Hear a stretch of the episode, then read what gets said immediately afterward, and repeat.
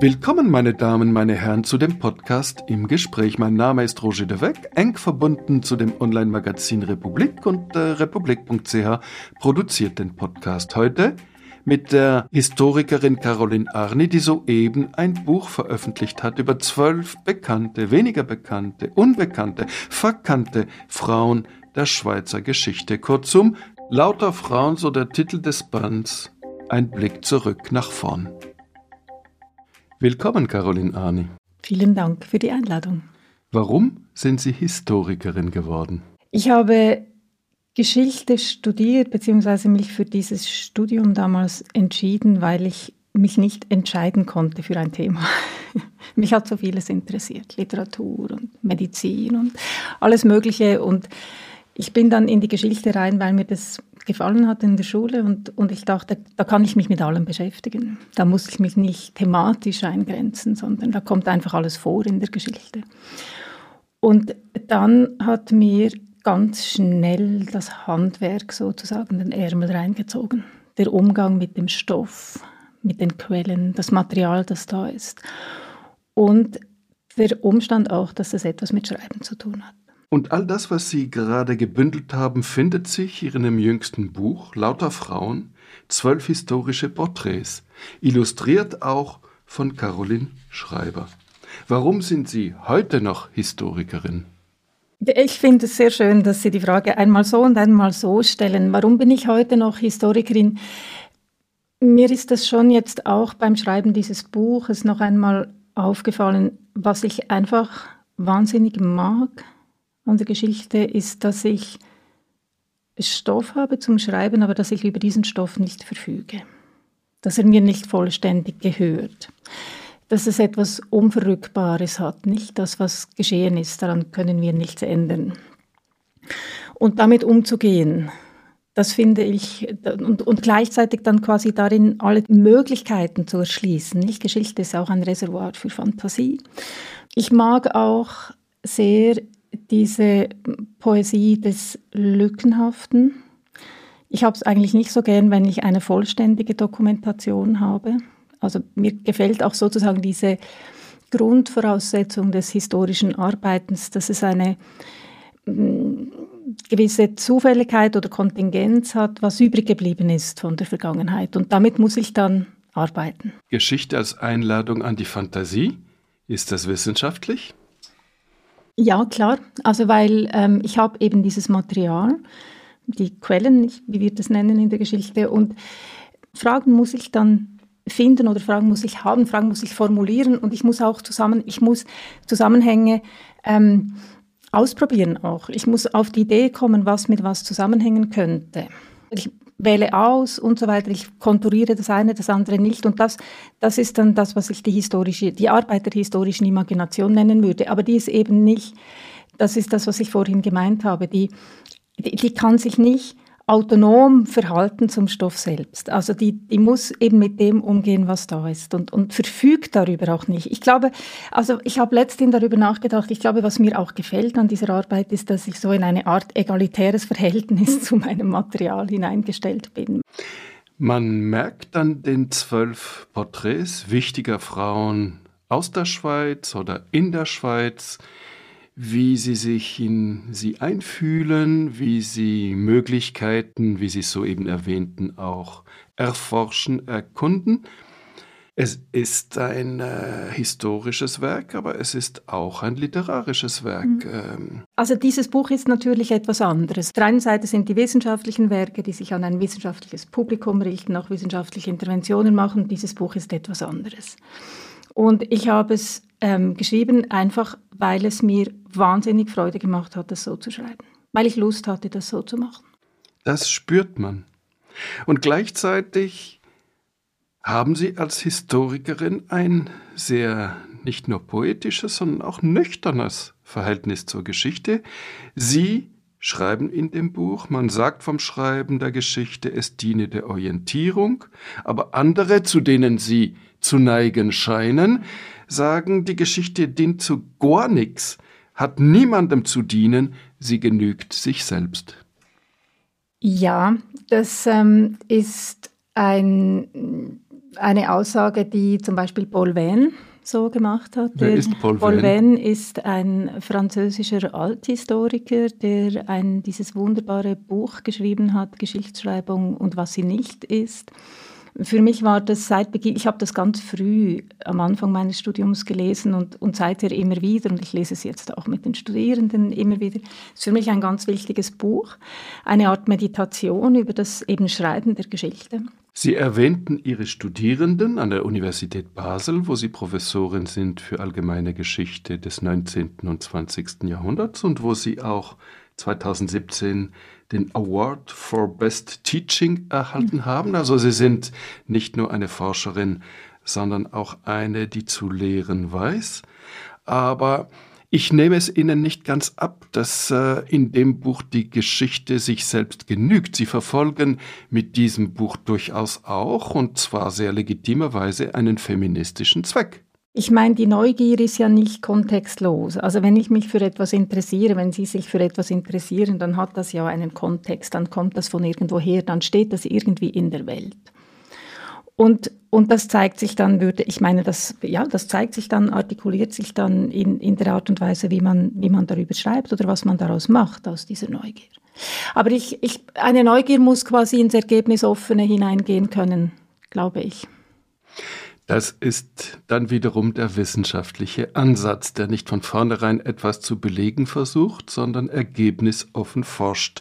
Forscht zur Frauengeschichte, ich zitiere sie. Frauengeschichte ist insofern die ganze Geschichte, als sie ein Beobachtungsposten ist, von dem aus sich mehr sehen lässt, und zwar nicht obschon, sondern weil den Frauen über Jahrhunderte hinweg der Ort des Besonderen, nicht des Allgemeinen, des Nebensächlichen, nicht des Hauptsächlichen, des Partikularen, nicht des Universalen zugewiesen worden ist.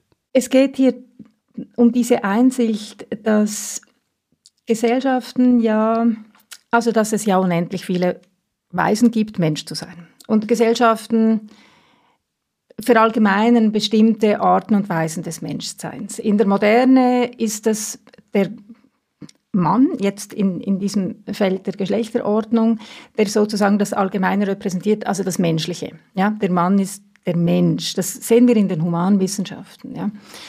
Das Allgemeinmenschliche ist sozusagen unter der Hand als etwas Männliches ausbuchstabiert und die Frauen sind als das Besondere, eben das Partikulare, das steht ja in dieser Passage ausgewiesen. Auf Französisch ist ja das Wort für ist, Mensch und für Mann dasselbe. Genau. Homme. Ja, genau. Und dann haben wir eben die Science de l'homme.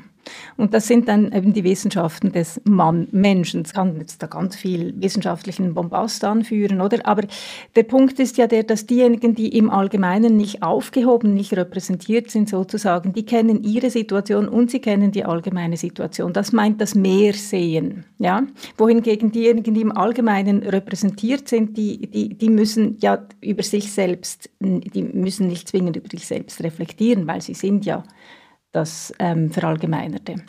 Und das gilt nicht nur für die Frauen, das ist immer eine Frage der konkreten historischen Situation, welche Gruppen das betrifft. Reden wir doch zunächst einmal über die zwölf Figuren, die in dem Buch vorkommen. Und da ist eine Passage, die ich Sie zu lesen bitte, die unseren Hörerinnen und Hörer, die das Buch vielleicht noch nicht kennen, weil es soeben erscheint, einen Überblick verschafft. Katharina von Zimmern gab viel Macht her für den Frieden einer Stadt, aber auch um zu heiraten. Julie Bondely wollte auf keinen Fall einen Ehemann in ihrem Leben haben, sondern ungestört Philosophin sein. Schließlich vollendete sich ihr Glück in der Liebe zu einer Gefährtin und niemand störte sich daran. Pauline Buisson wurde als Sklavin geboren. Sie hatte kein Recht an sich selbst und keine der vielen Revolutionen ihrer Zeit änderte etwas daran. Aber vielleicht nahm sie sich Freiheiten, von denen wir nichts wissen. Anna Göldi konnte sich frei bewegen, doch als ein Gericht sie anschuldigte, Unheil über ein Kind gebracht zu haben, hatten ihre Worte kein Gewicht. Germaine de Stael war alles in den Schoß gelegt, was es brauchte, um es mit dem mächtigsten Mann ihrer Zeit aufzunehmen, aber ihr Werk aus vielen Schriften wurde klein geredet. Auch Emma Herweg maß sich mit Männern, sie zog mit Pistolen in eine Revolution. Eine schreibende Frau dagegen wollte sie partout nicht sein. Daran lag auch Goldie Parin Matte wenig. Sie tauchte auf den Grund der Dinge und ließ es sich gut gehen. Catherine Colomb leuchtete schreibend jeden patriarchalen Winkel in ihrer Gesellschaft aus und fand darin ihren Platz. Emily Kempin-Spiri hätte stolz sein können auf ihre Berufsarbeit, aber sie bereute Zeit, die sie nicht mit ihren Kindern verbracht hatte. Meret Oppenheim gewann künstlerische Ermächtigung aus dem imaginierten und realen Dialog mit anderen Frauen, während Iris von Roten sich als die einzige wähnen musste, um im Namen anderer sprechen zu können. Man kann die Geschichten dieser Frauen auf viele andere Weisen miteinander verknüpfen, kann andere Gemeinsamkeiten und Gegensätze finden, andere Trennfäden durch das Gewebe ziehen. Dann tauschen sie ihre Plätze, gruppieren sich um. Stets gilt, was sie mit den einen teilen, trennt sie von den anderen, mit denen sie anderes teilen. Und nie verbindet eine alles mit einer anderen. So war auch meine Großmutter. Eine wie andere und so wie keine. Denn das Buch beginnt mit einem Porträt ihrer Großmutter Hedwig Howald, geboren 1910, gestorben 1998. Dieses erste Kapitel hat viel mit dem Tod zu tun. Äh, Sie schreiben ja auch zu Beginn des Buchs, Historikerinnen haben es mit Toten zu tun. Sehr lebendige Tote mhm. in dem Band. Und äh, über ihre Großmutter sagen sie, schreiben sie, ich zitiere, ihr Todsein machte mehr, die sich fürchtete vor Geistern und Friedhöfen und der Dunkelheit, die am liebsten in der Mitte einschlief zwischen Großmutter und Schwester oder zum Geräusch von Bügeleisen oder Schreibmaschine der Mutter, nie in der Stille und immer mit etwas Licht, ihr Todsein machte mir keine Angst. Mhm. Dieses Todsein, das ist schon etwas, was äh, wie ein roter Faden oder wie ein schwarzer Faden durch Ihr Buch verläuft. Ich glaube, das Todsein der Menschen, über die ich schreibe, es ist ganz trivial, aber es ist schon grundlegend. Ich kann nicht hingehen und die Menschen befragen. Ich kann auch nicht hingehen und mich umschauen in dem Sinn. Ich habe diese Hinterlassenschaft der Vergangenheit. Und dieses Verhältnis interessiert mich einfach wahnsinnig. Und natürlich hat das etwas mit dem Tod zu tun, weil, weil es zu Ende gegangen ist. Diese Leben auch, die ich da beschreibe, oder die sind zu Ende gegangen. Und ich erzähle sie jetzt. Der Tod ist in diese Erzählung ja aber auch über meine Großmutter oder dieses Porträt eben reingekommen, weil da eben diese Totenmaske immer hing bei meiner Großmutter im Schlafzimmer. Und das ist so eine Totenmaske, die aus dem 19. Jahrhundert stammt. Gemeinhin nennt man das die ähm, schöne Unbekannte aus der Seine, La Belle Inconnue de la Seine. Und die Legende geht eben so, dass das ein junges Mädchen gewesen sei, das sich aus Kummer in, den, in die Seine gestürzt hat und dann im Leichenschauhaus ist sie dann quasi, von Paris ist sie dann aufgefallen, weil sie eben so schön war und weil sie gelächelt hat. Und deswegen habe man ihr dann eben eine Totenmaske abgenommen. Und diese Totenmaske wurde dann vielfach reproduziert im 20. Jahrhundert. Also es war dann wirklich so ein, wie soll man sagen, fast so ein Pop-Ding, dass sich die Leute an die Wände gehängt haben. Und äh, man kann das auch nicht mehr aufklären, was an dieser Geschichte dran ist oder nicht. Auf jeden Fall hing diese Totenmaske, also in, in Reproduktion natürlich, bei meiner Großmutter hinter der Tür. Und ich habe oft bei ihr übernachtet und wenn sie die Tür geschlossen hat, dann war da diese Unbekannte aus der Seine mit ihren geschlossenen Augen. Und die hat mich wahnsinnig fasziniert als Kind. Und auch ihre Großmutter hat gelächelt. Meine Großmutter hat viel gelächelt, ja. Also da war im Nachhinein eine Erinnerung an zwei Lächeln. Ja. Das Lächeln ist ja eines der schönsten Möglichkeiten, Körper auszudrücken. Und in dem ganzen Buch auch in ihrer wissenschaftlichen Arbeit. Äh, Sie veröffentlichten ja 2018 das Buch Pränatale Zeiten, das Ungeborene und die Humanwissenschaften 1890 1950. Aber auch in diesem ganzen Buch ist der Körper durch und durch vorhanden, obwohl Sie eigentlich von den Körpern jener Frauen, die Sie schildern, porträtieren, ganz wenig wissen können, weil man kann vieles von dem, was sie gedacht haben, nachlesen, aber nicht, wie sie sich in ihrem Körper fühlten. Hm. Wir können nur verkörpert in der Welt sein wir sind so in die Welt gestellt und dann werden diese Körper natürlich, dann lebt man durch, dann erfährt man die Welt durch die Körper und gleichzeitig werden diese Körper gedeutet und interpretiert, auch bewertet und so weiter. Und bei diesen Frauen ist ja jetzt gerade bei Germaine de zum Beispiel kommt ja dann oft eine Abwertung des Körperlichen, die wird dann hässlich genannt. Germaine de die Intellektuelle, diejenige, Sie erwähnten es ja auch in der Passage, die Sie vorgelesen haben, die von Napoleon nicht nur geschnitten, sondern regelrecht aus Frankreich immer wieder verdrängt wird, obwohl sie Französin, Pariserin sein möchte. Ihr Vater war der berühmte Bankier Necker aus Genf, der die Finanzen des Ludwig XVI. in Ordnung zu bringen versuchte und in ihrem Château de Coppet am Genfersee, unweit des Genfersees, versammelt sie mit die besten europäischen Intellektuellen. Genau, sie war wirklich ein, ein Zentrum dieser europäischen intellektuellen Szene und sie hat selber sehr, sehr viel geschrieben. Und der Intellektuelle verachtet das Körperliche? Also sie nicht.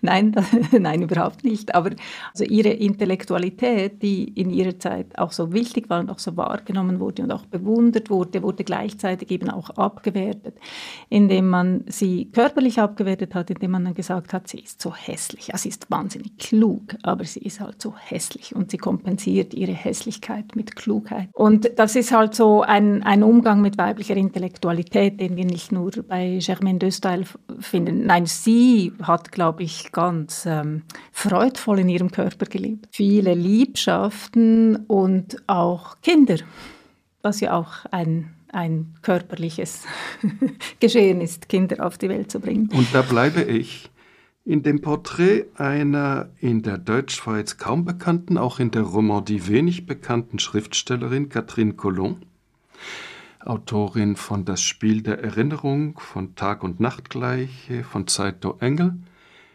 Bücher, die in Deutschland Aufsehen erregt haben, die bei mhm. Surkamp erschienen sind und wo man äh, im Grunde genommen am wenigsten äh, geschehen hat in diesem Leben. Mhm. Es ist ein Leben der Zurückgezogenheit, ein Leben des Schreibens, des heimlichen Schreibens mhm. auf.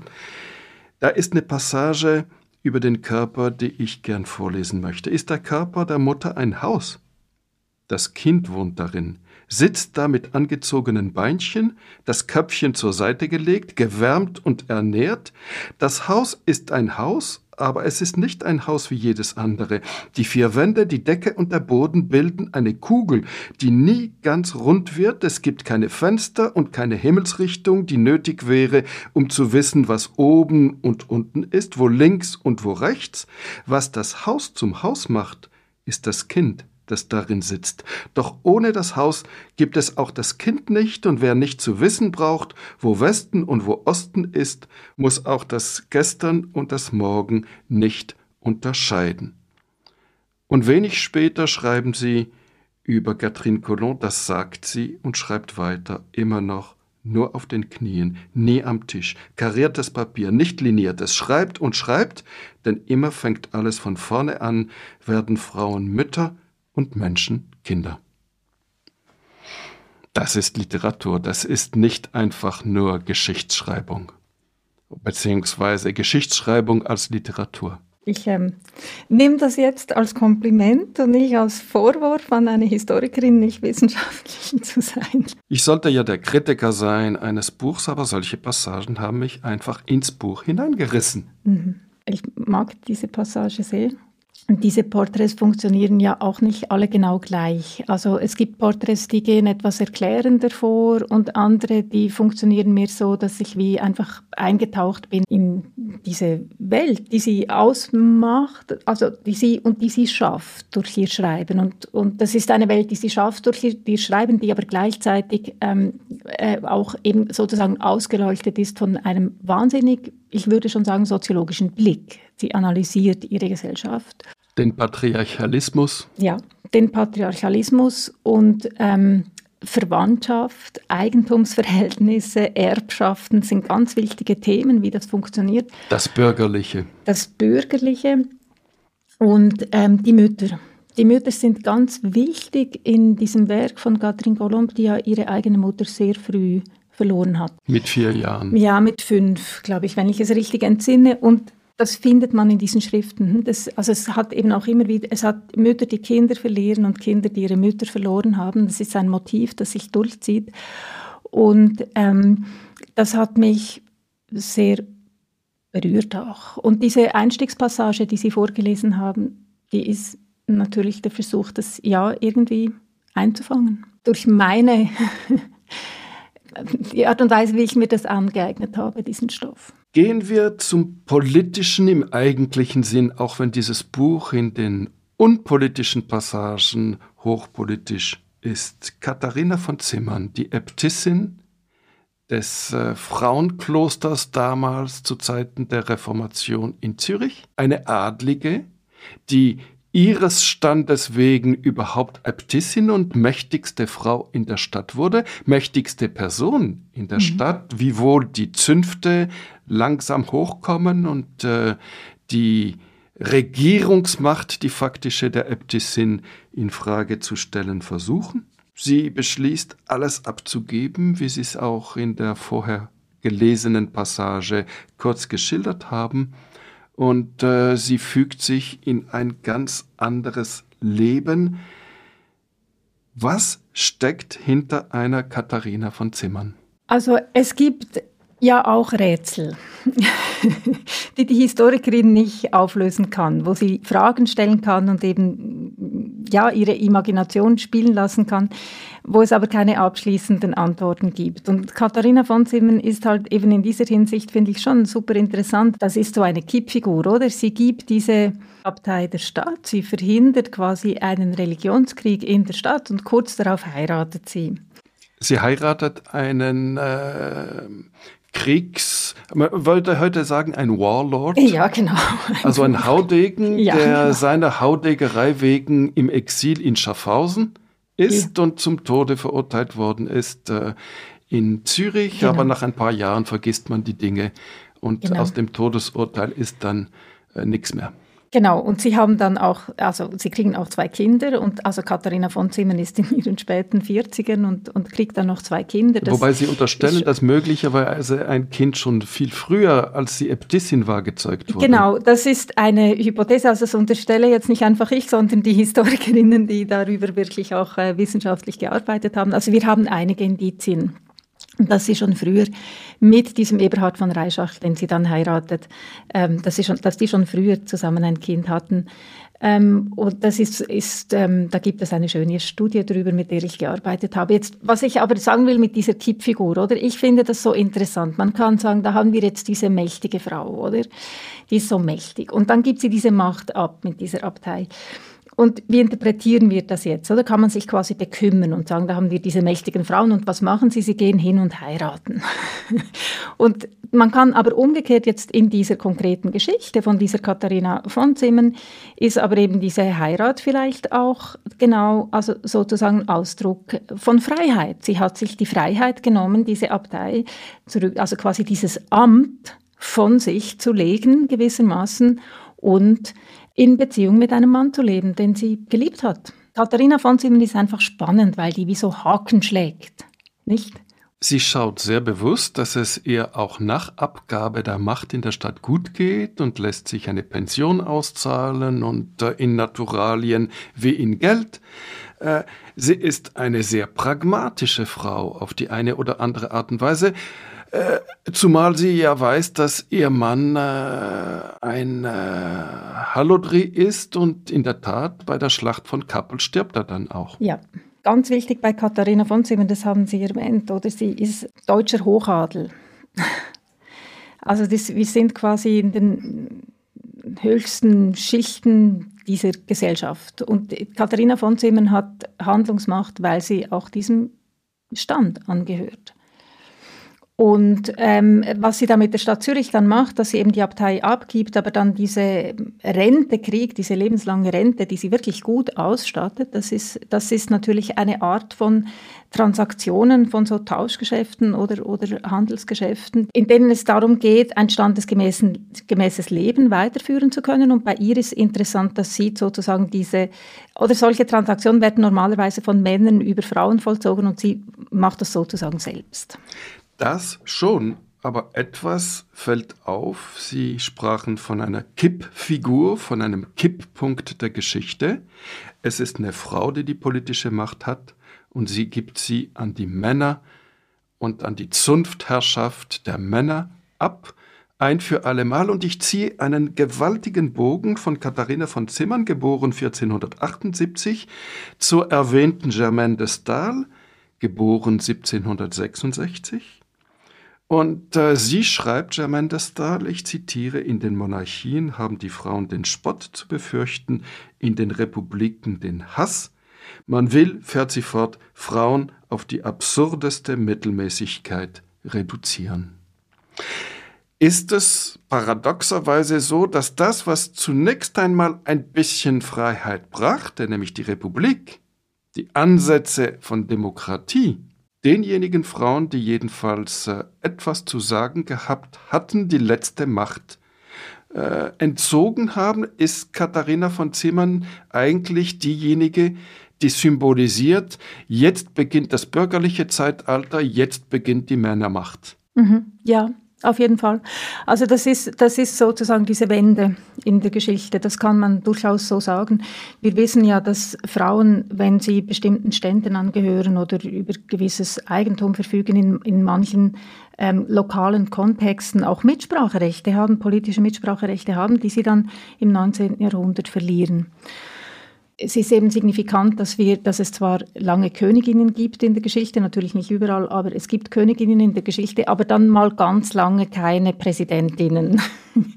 Weil wenn wir die Revolution anschauen oder die französische oder auch die späteren, sind dann immer diese kurzen Zeitfenster oder wo dieses universelle Versprechen der Gleichheit quasi geöffnet wird und dann alle auch anspricht und dann ganz schnell auch wieder verschlossen wird mit Blick auf Frauen, aber nicht nur auf Frauen, nicht? Also es werden ja auch Juden ausgeschlossen, es werden Schwarze ausgeschlossen, je nach konkreten Kontext, oder? Aber 1789 diskutiert der französische Konvent, der ja die Erklärung der Menschenrechte, der Bürger- und Menschenrechte verfasst, vier Tage lang darüber, ob die Farbigen, die schwarzen Sklaven auf Haiti und woanders in den reichen Kolonien, damals reichen Kolonien, gleichgestellt sind oder nicht und entscheidet sich am Schluss dafür, sie gleichzustellen. Napoleon wird das ein paar ja. Jahre später wieder zurückdrehen. Ja, richtig. Aber der Konvent, der französische, diskutiert keine Sekunde lang über die Gleichstellung der Frauen. Ja, das ist, die Republik ist, ist eben sofort eine männliche Republik, oder? Die politische Betätigung der Frauen wird ja dann auch verboten. Ähm, also es wird ganz explizit, die Frauen werden ganz explizit, sie werden auch nicht einfach nur vergessen sozusagen, sondern sie sind ja da und sie melden ihre Ansprüche an. Auch wir sind Menschen, sagen sie, oder? Sprich, auch wir haben dieselben ähm, Rechte und sie werden aber explizit ausgeschlossen. Die Republik wird dann als männliche Republik verfasst. Das kennen wir ja auch in der Schweiz. Aber in der Unterschicht, ob nun unter dem Feudalismus oder der Republik, da sind die Frauen sowieso am schlechtesten dran. Ja, das kommt jetzt immer darauf an, mit Bezug auf was. oder mit Blick auf was? Ähm, auf die gesellschaftliche ja auch, Stellung. Ja, aber ich habe ja auch ganz früher die Paarbeziehung um 1900 untersucht, anhand von Scheidungsakten aus der Stadt Bern aus, vom Anfang des 20. Jahrhunderts. Und da kriegt man natürlich ganz viel Einblick in die sogenannte Alltagsgeschichte, nicht in die ganz alltäglichen Beziehungen. Und was natürlich in den Unterschichten der Fall ist, da haben die Frauen dann oft ihr eigenes Einkommen, weil sie arbeiten müssen. Das ist klar. Also weil sie eben, also weil der Lohn des Mannes nicht ausreicht oder weil es prekär ist und die stellenlos sind. Ähm, verdienen die Frauen, auch ja auch im, im, Kleinbürgertum oder im Gewerbe, sind ja die Frauen auch immer eigentlich mitbeteiligt, aber die Arbeiterinnen haben ihren eigenen Lohn. Und das ist nicht unerheblich für die, für die, jetzt ganz konkret für diese ehelichen Beziehungen, die ich da angeschaut habe. Also insofern kann man, man kann das nicht so absolut sagen, man muss wirklich die konkreten Situationen anschauen oder es geht so ein bisschen übers Kreuz. Ich zitiere noch einmal Germaine de Stael, die Existenz der Frauen in der Gesellschaft ist noch ungewiss. Nichts ergibt Sinn. Der Wunsch zu gefallen spornt ihren Geist an, die Vernunft rät ihnen, nicht aufzufallen, ihre Erfolge sind so willkürlich wie ihre Rückschläge, alles ist verkehrt. Was den einen gelingt, geht den anderen verlustig, manchmal schaden ihnen ihre Vorzüge, manchmal nützen ihnen ihre Unzulänglichkeiten, einmal sind sie alles, ein andermal sind sie nichts. Großartig. Großartig. Wunderbar, oder? es ist quasi, oder sie wähnt sich, oder, oder sie sieht quasi, da ist, da ist diese historische Schwelle, oder? Also jetzt kommt dieses Versprechen der Republik und des Liberalismus auch. Und was passiert jetzt mit den Frauen? Und es ist, sagt sie gewissermaßen, noch unentschieden. Es herrscht sozusagen ein Durcheinander. Und Emma Herwig, geborene Siegmund, 1817, die ärgert sich so sehr über die von Ihnen erwähnten Liberalen. Sie ist äh, die Frau von Georg Herweg, dem Dichter und dem Revolutionär. Und äh, er ist in Zürich und äh, da kommt Druck, ihn aus Zürich auszuweisen. Selbst die Zürcher Liberalen verhindern diesen Druck nicht. Und Emma Herweg sagt von diesen Liberalen, ich zitiere, die gern so ein Stückchen Freiheit hätten, wenn sie ihnen nur gebraten ins Maul flöge. Und ihr Mann Georg fügt hinzu, der Liberalismus taugt hier wie in der ganzen Welt nichts und hat nur noch die Ehre, alles, was charakterlos ist, in seinen Reihen zu zählen. Tja, die haben kein Blatt vor den Mund genommen. Das, worauf Sie hinweisen, ist ja quasi wie, ich würde sagen, die haben ein ganz feines Sensorium dafür, wann, wann eine, eine politische Idee oder ein politisches Prinzip sich sozusagen selbst verrät. Auch aus Feigheit. Und das ist dann das zweite Sensorium, das Sie haben, wenn das aus Feigheit geschieht, sozusagen. Ein Sensorium, das beispielsweise auch Albert Camus hatte, in seiner berühmten Rede über die Freiheit, die er vor Gewerkschaftern hält, in der Maison du Travail, sagt er, les bourgeois disent souvent qu'ils défendent la liberté, mais ils défendent d'abord les privilèges que leur donne et à eux seuls la liberté. Die Bourgeois sagen, dass sie die Freiheit verteidigen, aber vor allem verteidigen sie die Privilegien, die ihnen und nur ihnen die Freiheit verleiht. Mhm. Genau. Also das, glaube ich, passt sehr gut, oder? Für die, für die beiden Herweg, Semma und, und Georg Herweg, die also sehr unbedingt diese Idee der Freiheit vertreten haben und der, der auch einer nicht autoritären politischen und auch gesellschaftlichen Ordnung, einem nicht autoritären Geschlechtsverhältnis natürlich, das sie dann versucht haben, konkret zu leben. Und Sie schreiben, fast als Quintessenz dieses Abschnitts über Emma Herweg, die man so mag, weil sie so vielschichtig ist, schreiben sie nur die Freiheit emanzipiert. Das ist wie eine Binsenwahrheit und doch keine. Ja, ich weiß nicht, ich meine, es gibt in diesem Buch so Sätze, die sind einfach gekommen. Die sind einfach gekommen aus dem Schreiben und dem Umgang mit dem Material. Ja, ich, ich, ich hatte wie den Eindruck, damit habe ich was zu fassen gekriegt, was sie, was sie ausmacht, wie sie ihr Leben lebt. Ich meine, sie hat sich ja auch die Freiheit genommen, sich ähm, auch Erwartungen an eine sogenannte emanzipierte Frau zu widersetzen. Und das fand ich an ihr, an ihr auch wahnsinnig spannend. Oder Dazu? sie will einfach keine schreibende Frau sein, sagt sie. Oder das ist das erwartet man so die emanzipierte Frau, die Saloniere. Sie hat ja auch Salons also diese natürlich politisch-republikanischen Salons, revolutionäre Salons hat sie. Oder? Und dann erwartet man, dass diese Frauen, diese emanzipierten Frauen, dass die schreiben, dass die sich zum Ausdruck bringen, wie die Männer das tun. Und das will sie einfach nicht. Sie will nicht schreiben. Und äh, sie will auch nicht die üblichen Erwartungen an eine Ehe erfüllen, beziehungsweise an ihren Mann richten. Ich zitiere, Freiheit ist die erste Bedingung in jedem Verhältnis. Und nur dadurch hat das Zusammenleben Heiligung und Wert. Wie könnte sie ihm die ganze Menschheit ersetzen? Ich möchte es nicht, denn von dem Moment an, wo ich allein dir genügen würde, sagt sie ihrem Mann, ihrem untreuen Mann, wärest du nicht mehr, was du bist, was du sein solltest. Ja, sie setzt eben dieses Freiheitsbedürfnis Prinzip, die, also diesen, diesen unbedingten, diese unbedingte Verpflichtung an die Freiheit des anderen, setzt sie in ihrer Beziehung zu ihrem Mann um. Also das ist ja quasi im Anschluss an diese wilde, dramatische Liebesaffäre, die ihr Mann, also Georg Herweg hat. Das war nicht die einzige, aber die, die dramatischste von allen mit äh, Natalia Herzen und das hat auch sehr dramatisch alles geendet. Sie sind dann eine Zeit lang separiert, die Emma Herweg und, und eben Georg Herweg. Und sie geht dann, und er möchte dann, dass sie zu ihm zurückkommt, und sie sagt dann, sie geht dann erst zu ihm zurück, sagt sie, in dem Moment, wo sie sich sicher ist, dass sie ihm keine Vorwürfe macht.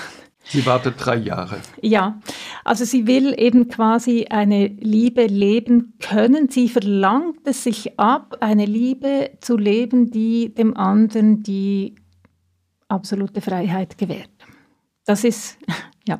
Das Und ist so porträtieren Sie, Emma Herweg, ich zitiere nun Sie vom König, dem von Preußen weiß sie einiges. Ihr Vater liefert ihm Seidenwaren, feines Tuch zur Staffage von Räumen und Körpern.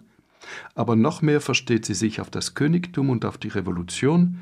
Auch im Uneinssein mit der Umgebung kennt sie sich aus. Sie bleibt rebellisch bis zuletzt. Ja, also ich glaube, das kann man, die beiden kann man wirklich so charakterisieren. Es kommt ja, also sie erleben ja dann auch das Deutsche Kaiserreich und das finden sie ja mir graut, sagt Georg Herweg dann. Also sie können dann zwar zurück nach Deutschland, dass sie verbringen ja ihr Leben eigentlich im Exil, aber können dann doch zurück. Ähm, aber aber sie, sie, ja, sie, sie bleiben ihren Prinzipien sehr treu. Und das führt uns zu einer weiteren Frau mhm. und Bürgerin, Emily Kempin-Spiri, geboren 1853.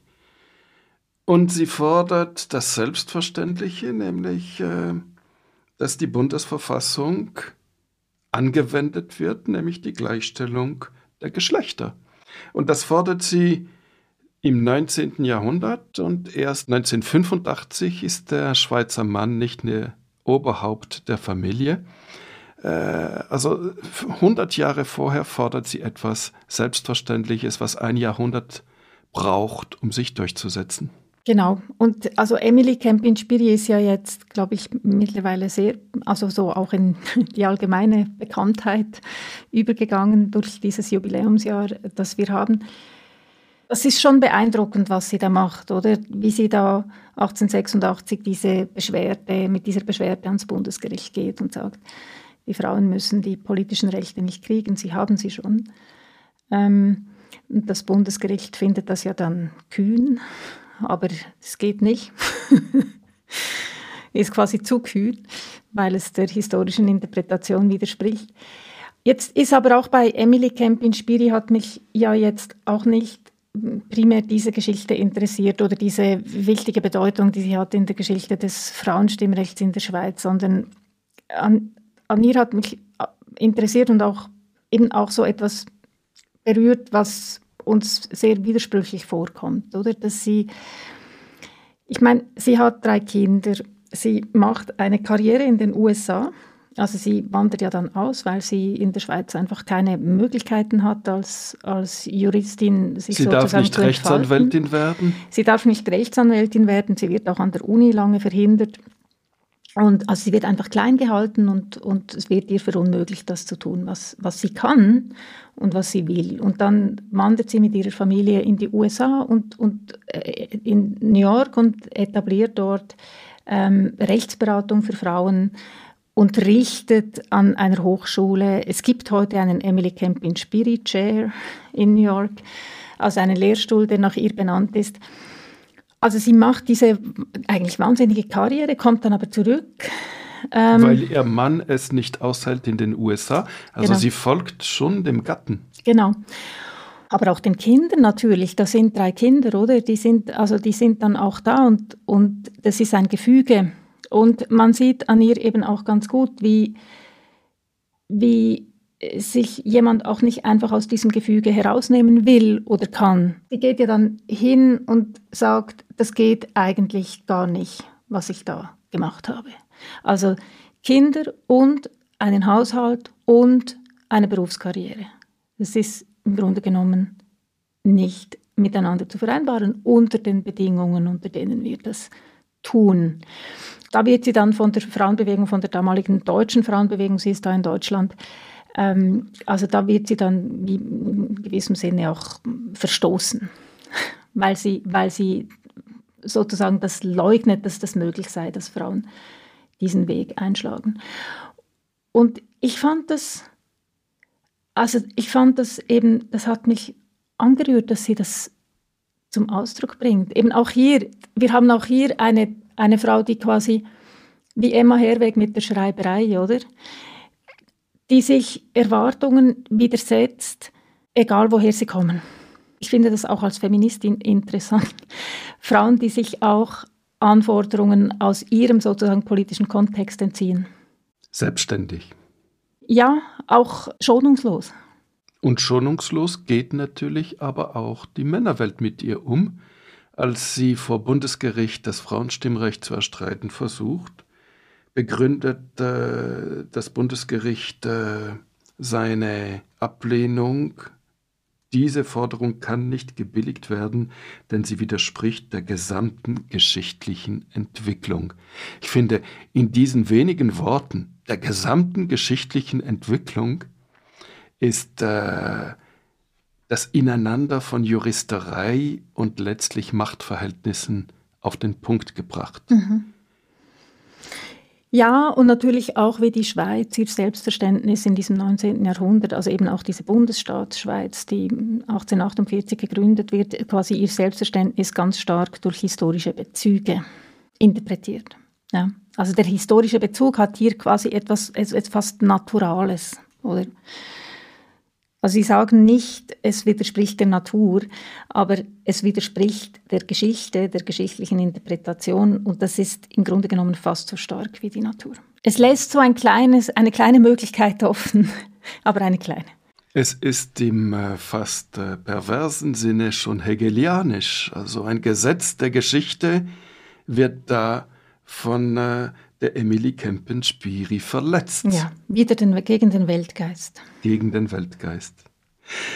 Und zum Schluss meine Lieblingsfigur in ihrem Buch, Julie Bondelli. Ach ja. Vielleicht auch ihre, jedenfalls äh, ist sie mit viel, viel Liebe ja. porträtiert. Julie Bondelli, geboren 1732, gestorben 1778. In Bern ist sie. Sie sammelt um sich alle interessanten Leute, wo es gibt damals und äh, zählt selber auf. Es gibt hier Berner, Zürcher, Literaten, Magistraten, Sekretäre der dänischen Gesandtschaft, gelehrte Männer, gelehrte Frauen, Kaufleute, Weltdamen und Hausmütterli. Und abwechselnd im Laufe des Tages haben wir Geist im Kopfe, in den Füßen oder in den Ohren. Nichts ist vorgesehen, nichts arrangiert als die Wahl der Menschen und der Tag der Zusammenkunft, alles andere bleibt der Eingebung des Augenblicks überlassen, Diskussion, Ernst, Scherz, blinde Kuh, Allemand-Menuett, Konzerte ernster Musik und Konzerte von Simili Berg und Kompanie. Sie nennt das ihre Sorbonne. Mhm.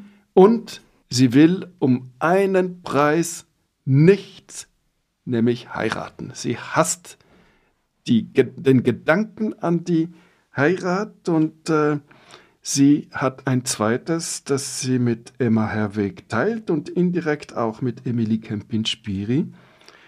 Auf keinen Fall will sie ihre Worte gedruckt sehen, schreiben sie. Ja, mir fällt es jetzt auch gerade auf. Ich habe noch eine, Goldie Barin ist ja auch so eine.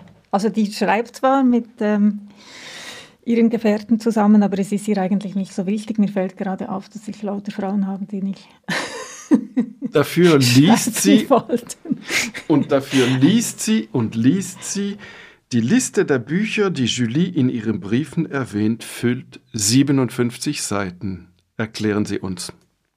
Ja, also sie liest ganz viel und sie schreibt ja natürlich auch ganz viel, aber eben Briefe. Also sie schreibt ja ganz, ganz viele Briefe und sie kriegt auch ganz viele Briefe, ähm, die wir aber nicht erhalten haben. Also sie, sie, sie ist unglaublich belesen und zwar quer durch das ganze Spektrum des Gelehrten, sozusagen des gelehrten Seins.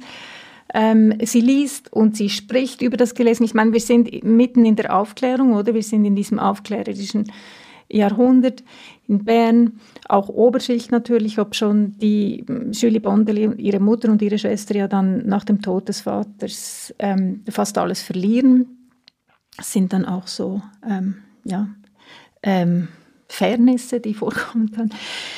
Äh, also sie liest und sie schreibt Briefe. Genau. Und sie will aber ihr Geschriebenes nicht gedruckt sehen. So ist das. Und sie will nicht heiraten. Und das, darüber ist sie ganz klar und ganz explizit. Und damit ist sie auch ganz zufrieden. Und sie wird umworben und sie lebt ja. dann später auch mit ihrer Freundin zusammen. Ja, genau. Also, oft in Neuenburg.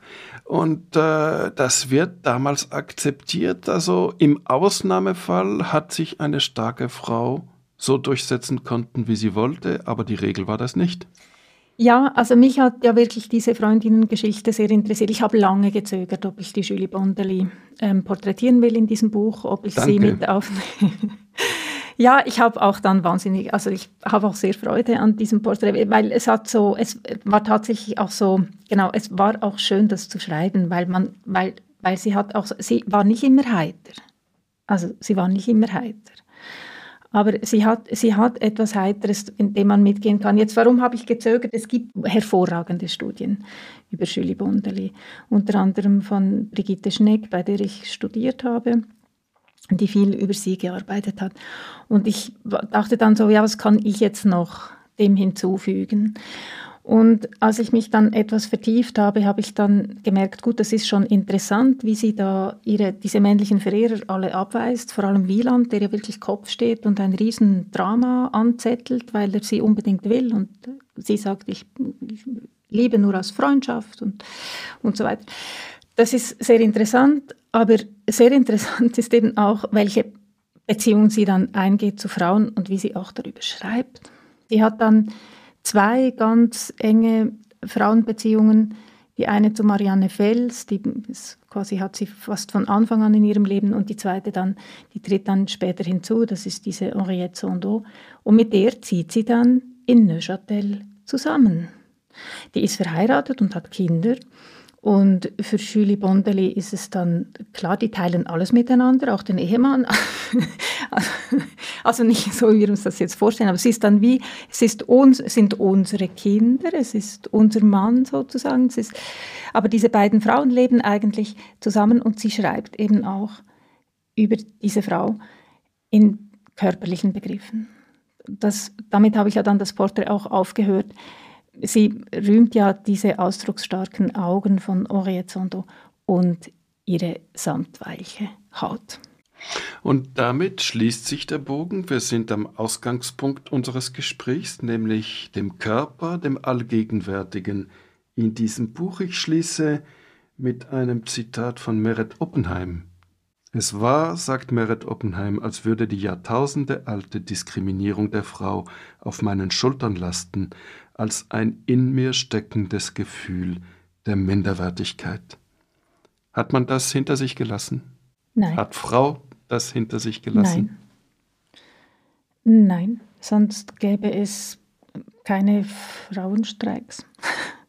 sonst hätten wir nicht 30 Jahre nach dem ersten Frauenstreik einen neuen Frauenstreik gehabt. Nein, das, nein, also ich glaube nicht. Ich glaube, unsere Gesellschaften sind schon immer noch so eingerichtet, dass das, was mit Frauen zu tun hat und das, was Frauen tun, nicht dieselbe Wertigkeit hat, wie das, was der Mann Mensch tut. Aber das ist alles in der Kritik. Es ist es aber von Anfang an. Und bleibt die von Meret Oppenheim erwähnte Minderwertigkeit im Gefühl? Es ist eine empirische Frage, oder? Das muss man im Grunde genommen untersuchen gehen. Aber ich würde eben sagen, der Umstand, dass der jetzt, ich nehme jetzt einfach den, den Frauenstreik 2019, die Forderungen sind das eine bei dieser Art von, von politischem Ereignis. Das andere ist die Erfahrung zu machen, das, was mich umtreibt, was, was, mich, was mich vielleicht auch empört, was was mir widerfährt, wie ich in diese Welt gestellt bin, das erfahre nicht nur ich.